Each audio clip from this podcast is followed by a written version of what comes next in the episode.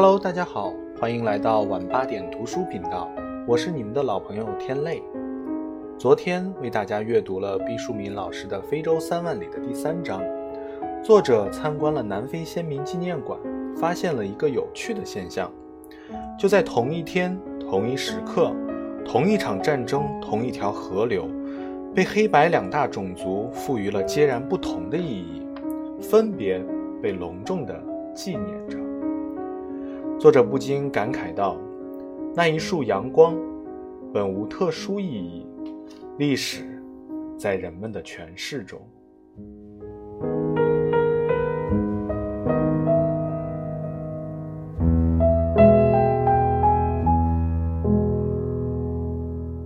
好了，今天为大家带来本书的第四章：原始人洞穴的天光。一片看起来再普通不过的荒原，稀疏的林木，低矮的黄草。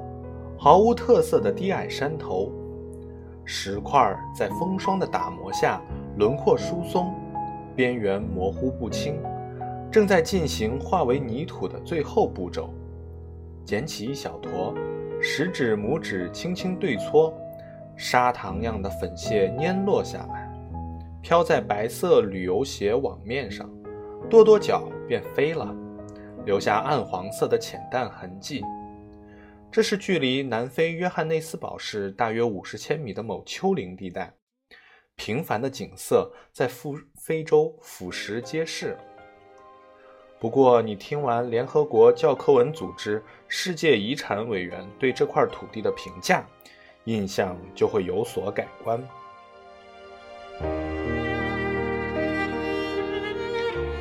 斯泰克方丹山谷的许多洞穴里。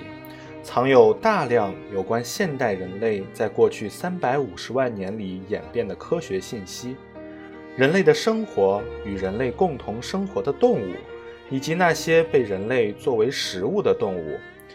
这里还保存了许多史前人类的特征。于是你知道了此地叫做斯泰克方丹，你知道了在这貌不惊人的山洞区，隐藏着巨大的人类史前秘密。世界上已知的早期人类化石有三分之一是在这里发现的。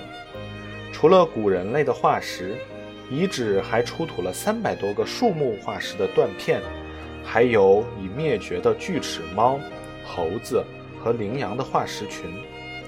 由于这些丰富的信息群，科学家已经能将这块原野几百万年前的地貌相当准确地复原出来。那时。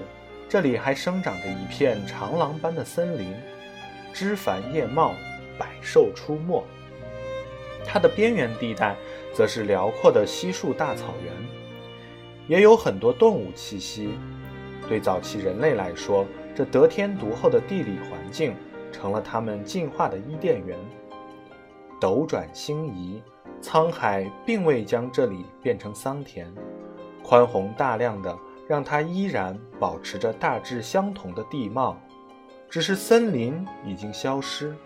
在沉寂了几百万年之后，这块土地被炸药惊醒。1896年，一个意大利商人承包了这块山林，开采石灰石，炮声隆隆，硝烟弥漫，一群群疲惫的采石工在炸开的洞穴中进进出出，运出石灰石。有时看到化石洞里形态奇特的钟乳石和石块，就会敲下一些散块，带出洞来换点小钱。那些相貌平平、没有特色的石块，就让它们随着采石的爆破声粉身碎骨，变成褐白色的石灰，涂抹人间凹凸不平的墙壁。有些石块引起了考古学家的兴趣。他们惊奇地辨认出这是古化石，考古学家开始挖掘，不懈的努力终于换来了回报。一九二四年，从这山洞里传出了震惊世界的发现。首先出土了后来被命名为汤恩幼儿的南方古猿头骨化石。据当时的研究，判定这名幼儿生活在距今约两百万年前。这极大的鼓舞了古生物学家和考古学家。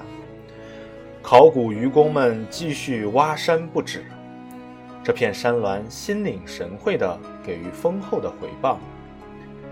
一九四七年，科学家们又找到了首例完整的成年南方古猿头骨化石，被命名为普莱斯夫人头盖骨。此夫人可够老的了，大约生活在距今两百八十万年至两百六十万年前。科学家斗志昂扬，再接再厉，挖掘的结果是，一九五六年，在形成期相对晚的石洞里，又发现了石质工具。你很惊奇，对吧？请继续保持惊奇。一九九七年，在这里出土了距今约三百三十万年前的南方古猿小脚的化石。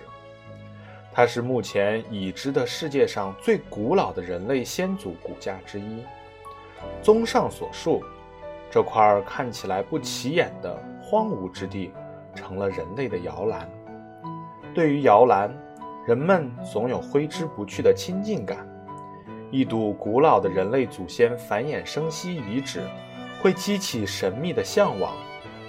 我们一大早赶到了斯泰克方丹山谷。因为到得太早了，洞穴顽强地保持着摇篮尚未醒来的状态，还没到开放时间。我们先去参观仅傍考古遗址而建的马罗蓬展览馆。马罗蓬为当地塞茨瓦纳语，意为返回起源地。展览馆的设计呈泪珠的形状，我一时没想明白这其中的寓意。不知道是希望人们在夜见祖先的时候热泪盈眶，还是为人类如此漫长的进化史而黯然垂泪，还是百感交集到流泪。展览馆的标志很有趣，是一对醒目的脚印，站在以非洲版图为主的地球上，含义不言而喻。人类祖先就是从这里萌发并走向世界的。展览馆的设备很先进，运用现代科技和声光电等综合手段，调动人体的多种感官参与，希望参观者能身临其境地感受到人类诞生的艰辛。据艾文说，南非的小孩子非常喜欢这个博物馆，他把枯燥的进化史演得生动有趣。不过我心不在焉，渴望早一点儿。真正进入洞穴，没太花心思观看那些复制的展品。这里大致是一个唯物主义教育的课堂，重温如何从猿进化到人的基本过程。终于，摇篮开放，我们可以进洞了。我三脚两步地向洞口奔去，随行的艾文却一动不动。你不进去吗？我奇怪。我来过很多遍，祝您不要太辛苦。说完，他溜到一旁喝咖啡去了。按照我们的合同，他只负责把我们送到目的地，所以这并不违规。我只是想，这样好的一个参观场所，他为什么不再多看看呢？参观者们临时组成了一个团队，有老有小。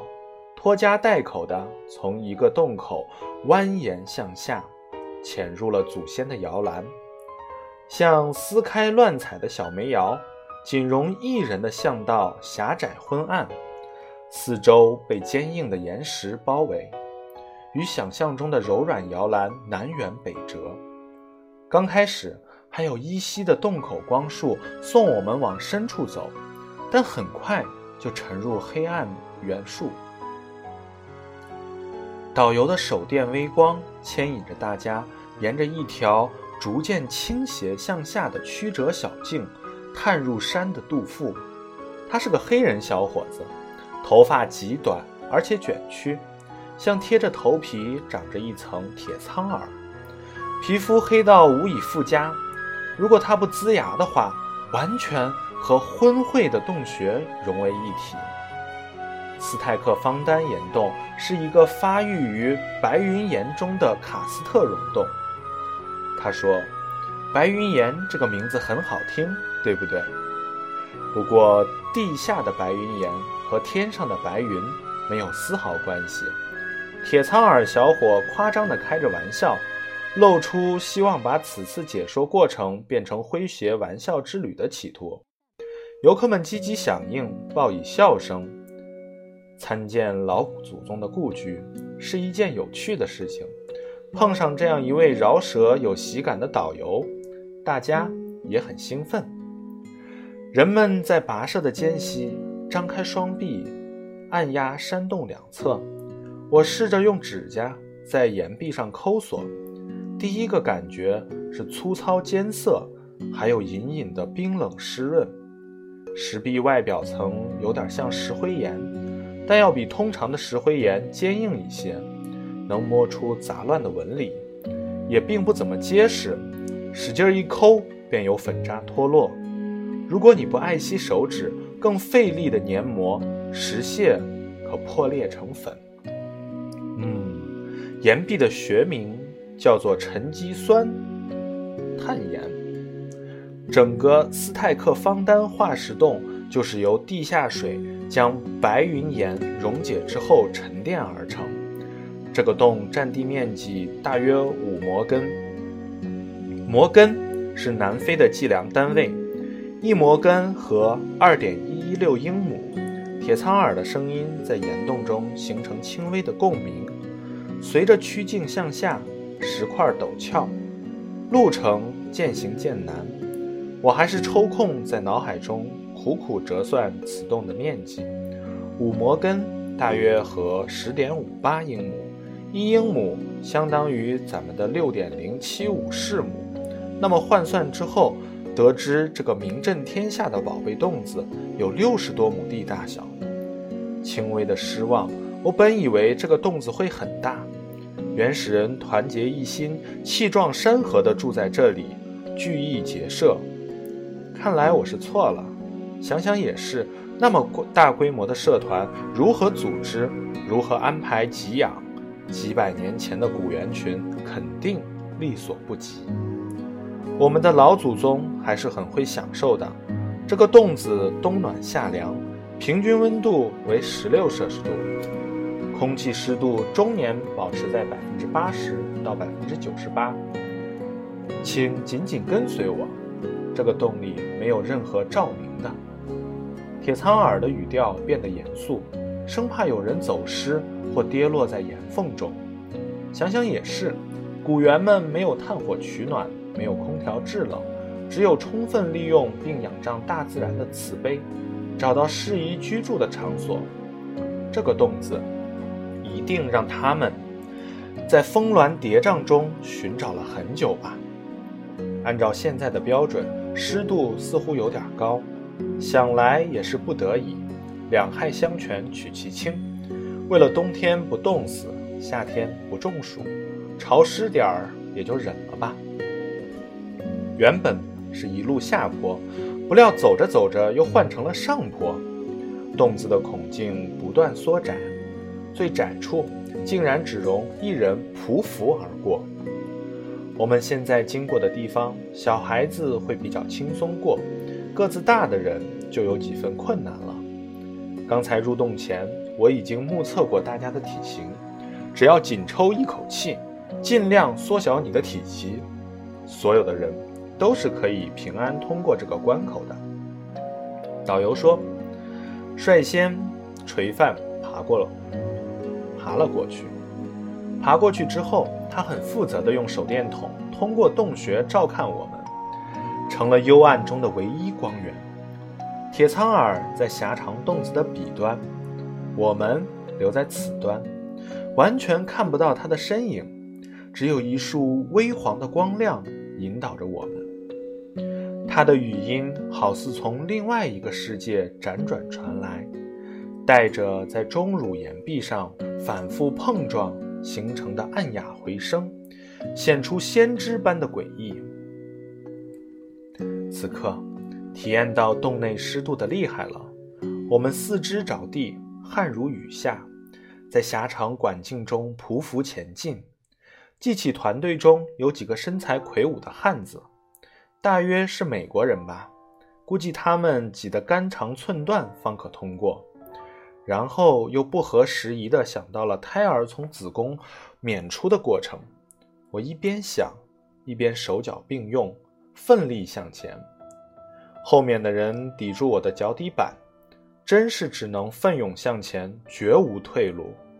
心中暗自生怨：主办方让游客四肢并用，上蹿下跳，犹如打洞鼹鼠般的参观，是不是也太狼狈了些？费时颇多。整个小分队才完成了这种铲道般的行进，大家个个汗流浃背、呼哧带喘，聚集在了一个大约有百十平方米的石厅里。除了导游手里的那一束笔直的手电光，终于看到了散射的微妙天光。仰头直泊到将近九十度，可以眺望在近百米的高岩处有一不规则的狭小石缝。透过层层衰草的黄叶，筛眼般的漏下稀疏的光斑，如同来自天堂的珍珠。我偷看那几个胖大汉子，全身湿淋淋的肘腕和膝盖处，还沾着黄灰色石浆，简直像是溺沉于泥塘刚被救起之人，喷着白沫吐气如龙。当瞳孔适应了这种渺茫的光线。看得出，化石洞主体周围串联着一片深不可测的地下洞群。不远处有一道流淌的地下河，汇聚成一个小小的地下湖泊。千姿百态的钟乳石和石笋悬挂在头顶，像是后现代风格的巨型吊灯。这，就是原始人居住的主要场所。铁苍耳导游介绍道。被刚才的艰苦行程搞得惊魂未定，一时人心涣散。几个上了岁数的游客被接连不断的攀援匍匐惊吓，嘟囔着：“为什么不把这道路修得平坦一些？是不是南非政府缺经费呢？”铁苍耳导游暂时停止了介绍，说：“嗯，这一切都是特意保留下来的，为了尊重祖先。”斯泰克方丹山谷并没有进行过大的修整，各位刚才所走过的道路，就是当年原始人进出洞穴的必经之路。有人说，天天这么爬来爬去，多浪费时间。铁苍耳导游说，那时的古人需要防大野兽偷袭，就把别的出口都堵死了，只留下这一条路，孔径特别狭小。大野兽就进不来了。哦，原来是这样。疲惫渐渐消散，叹服油然而生。铁苍耳导游说：“人类学家和考古学家已达成了共识，认为第一批人类就诞生在这里，然后从非洲走到了全世界。他们前额扁平，发髻朝前，眉骨粗，嘴弓前凸。”头部向前微斜，四肢强健发达，脑容量比猿还大。这里有森林，又有草原，食物充沛，居所安全。大家齐心协力打野兽，打倒了野兽，就把肉割下来带回这个大厅，然后大家一块分着吃。渴了呢，就喝这里的地下水，据说这里的水能够治病呢。铁苍耳认真负责地介绍着，我却不知不觉走了神，半倚半靠地抵住一块相对平滑的岩壁，凝视米汤般稀薄天光。身后的这块石头也曾被古人倚靠过吧？我轻轻地抚摸着它，感到一丝暖从石腹中沁出。他或他，也曾在这个角度。仰望过这朦胧的天光吧，距今多少年了？一说到化石的断代，科学家们就众说纷纭，差异动辄以几十万年、上百万年计，搞得普通人脑仁儿疼。好在这里的研究人员曾经把头骨化石上附着的一些成分专程送到美国加州理工学院。用最先进的科学手段进行检测，确认了化石的年代为二百一十五万年前。咱就取个大数，两百万年，多么久远的光景！那时的古人类尽管已经尝试着进行直立行走，尚无法制造工具，无法用语言交流，也不会使用火，但是他们已经能为自己找到这样冬暖夏凉、有天然照明、有清洁水源、空气流通的舒适住所，已经。能在进出的必经之路上留置关爱，躲避凶险。遥想彼时的他们生活，也自有他们的乐趣吧。居住在此大厅的原始人类，可曾有过交头接耳的尼讷语言雏形？想来应该是有的吧。否则，他们如何呼朋引类去打猎？如何传递信号警示风险？他们可有崇拜的东西？比如早期的图腾，应该也是有的吧。面对喜怒无常的大自然，他们总要信奉点什么，尊崇点什么，以寄托自己的希望和消弭恐惧。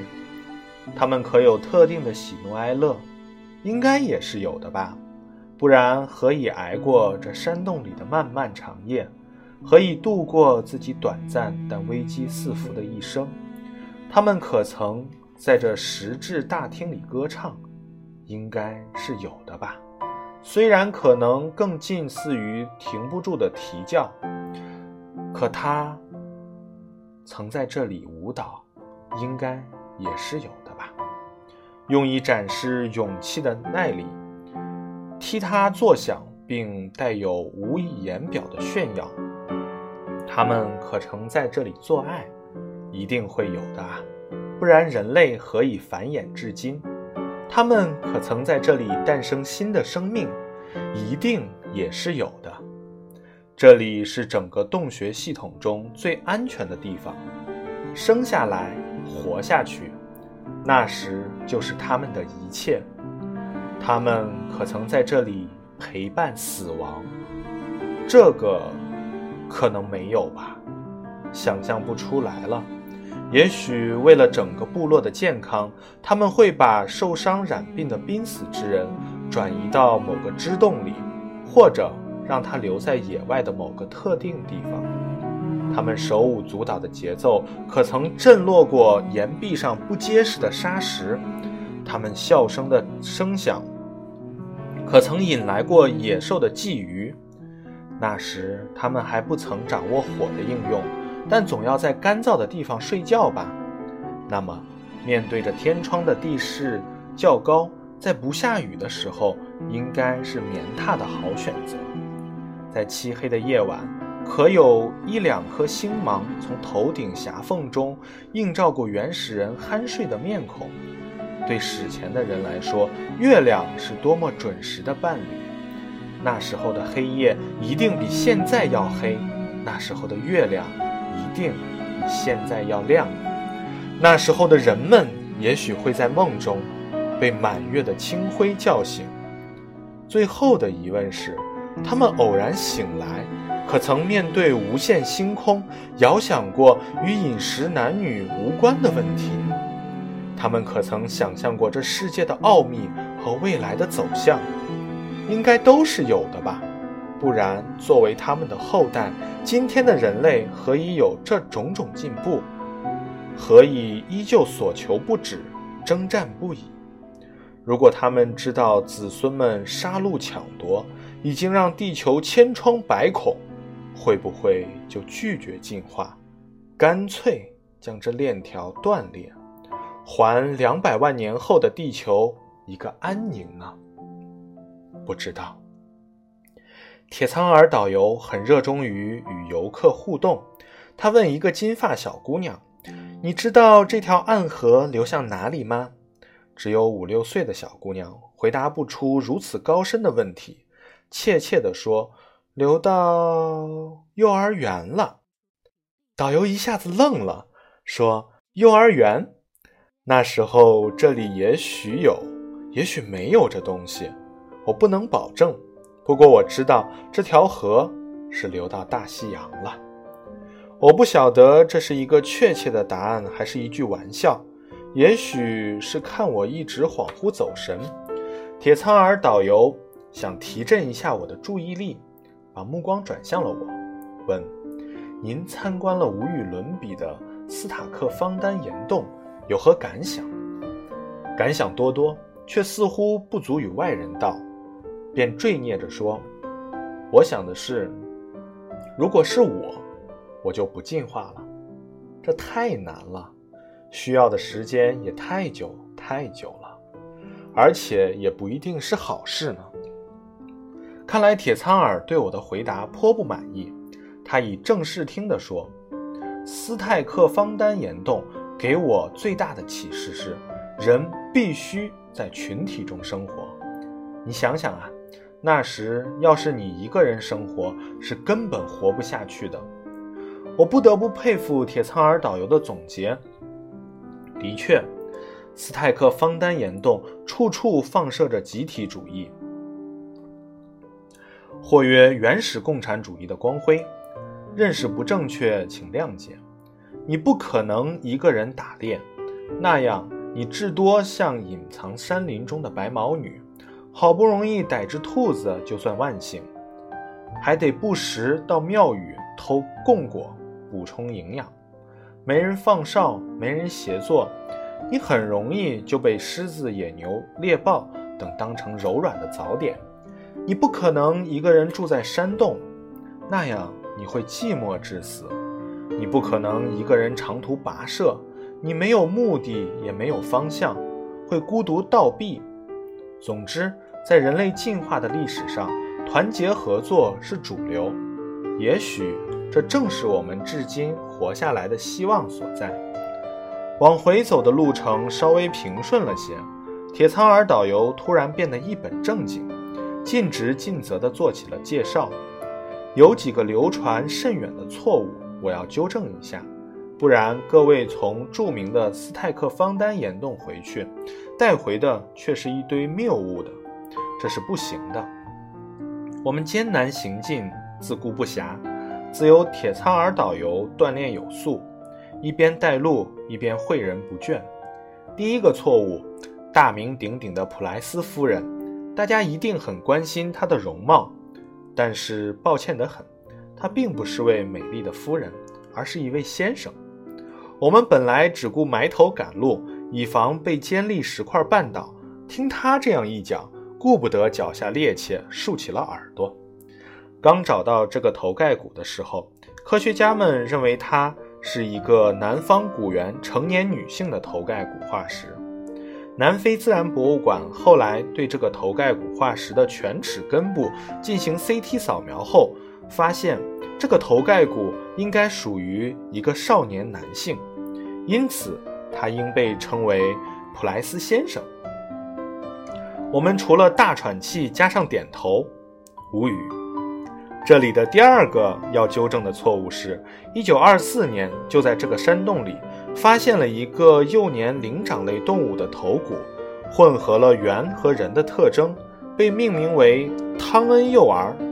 实际上，它并不是什么幼儿，而是一个成年男性。这下子，我们连点头这个动作也做不出了。自然而然升起来的困惑是：考古学家们怎么这么不靠谱呢？为什么不调查确实了再发布结论呢？不顾旋即就原谅了他们。几百万年前的事儿，谁又说的那么准呢？铁苍耳继续道：“第三个要纠正的不是错误，只是说明一个事实，就是各位虽然千辛万苦地爬高上低，但要知道，著名的小脚古人类化石，并不是出土于这个洞子。”而是另外一个洞。各位回去向朋友夸赞这次旅行的时候，不要说错了呀。小脚是一九九七年出土的，先是找到了四个原始人类的左脚骨骼化石。由于发现它的时候骨骼相对较小，标本便被称为小脚人。科学家对洞穴继续搜寻，最终找到了近乎完整的骨架化石。它是目前世界上最古老的人类先祖的完整骨架，距今三百三十万年了。它所属的南方古猿身高可达一米五以上。从骨盆的构造、脊柱与头骨的连接方式，可以判定它们是直立并用两脚走路的，这就具备了人的特征。它的脑容量有四百五到五百五十立方厘米。比黑猩猩的脑容量大一些，比人的脑容量小得多。要说这小脚的命运，既悲惨，也有点幸运。说它悲惨，是它在行进中不小心失足掉进一个深达二十米的山洞，是被活活饿死的。幸运的，也正是由于这个洞穴，才将他的尸骨完整保存了三百三十万年。他已经初步具备了现代人的特征：手掌短，拇指长，会爬树，也能直立行走。这具化石已同周围的岩石紧密地结合在一起。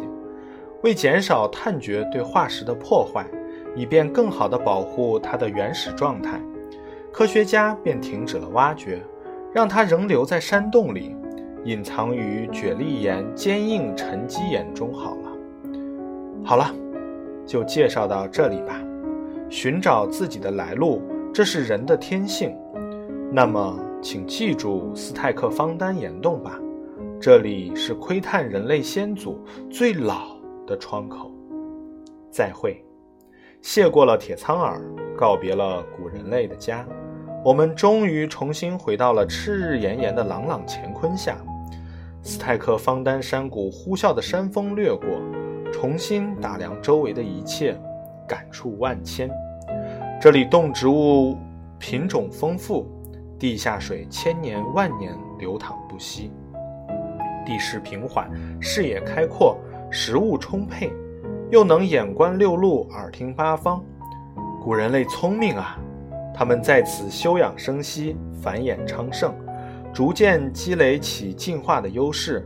然后在某一个清晨出发远行，走啊走，穿越了几百万年的烽烟，直到今天。今日的人们再如何走下去，已经化为岩石一部分的老祖宗、夫人、男孩和小脚，自然回答不了这个问题。今天，人类已经用空调代替了山洞的庇护。用丰盛的食品代替了食不果腹的日子，用电力代替了天光，用用不尽的衣物代替了草叶和兽皮，把曾经对人类生命构成巨大威胁的动物变成了濒临灭亡的种类，把清洁的河水污染了，把干净的空气变得浑浊不堪。最重要的是，人类已经失去了对天光的敬畏和节制。进化之路眼看已经走到了头，起码问一问人类，还能再进化三百三十万年而屹立不倒吗？风继续吹拂，半边脸热，半边脸凉，我的心思又转了向。闻着来自古老前世的气息，看人类曾在如此恶劣情景下依然存在并发展，创造出无数精神的珍品和科技的高度，你会觉得人世间一切危难、未来的种种不可知，都不必太忧心忡忡，安稳下来，有所节制，顺着天地万物的轨迹缓缓运行就好了。人类终究是有希望的。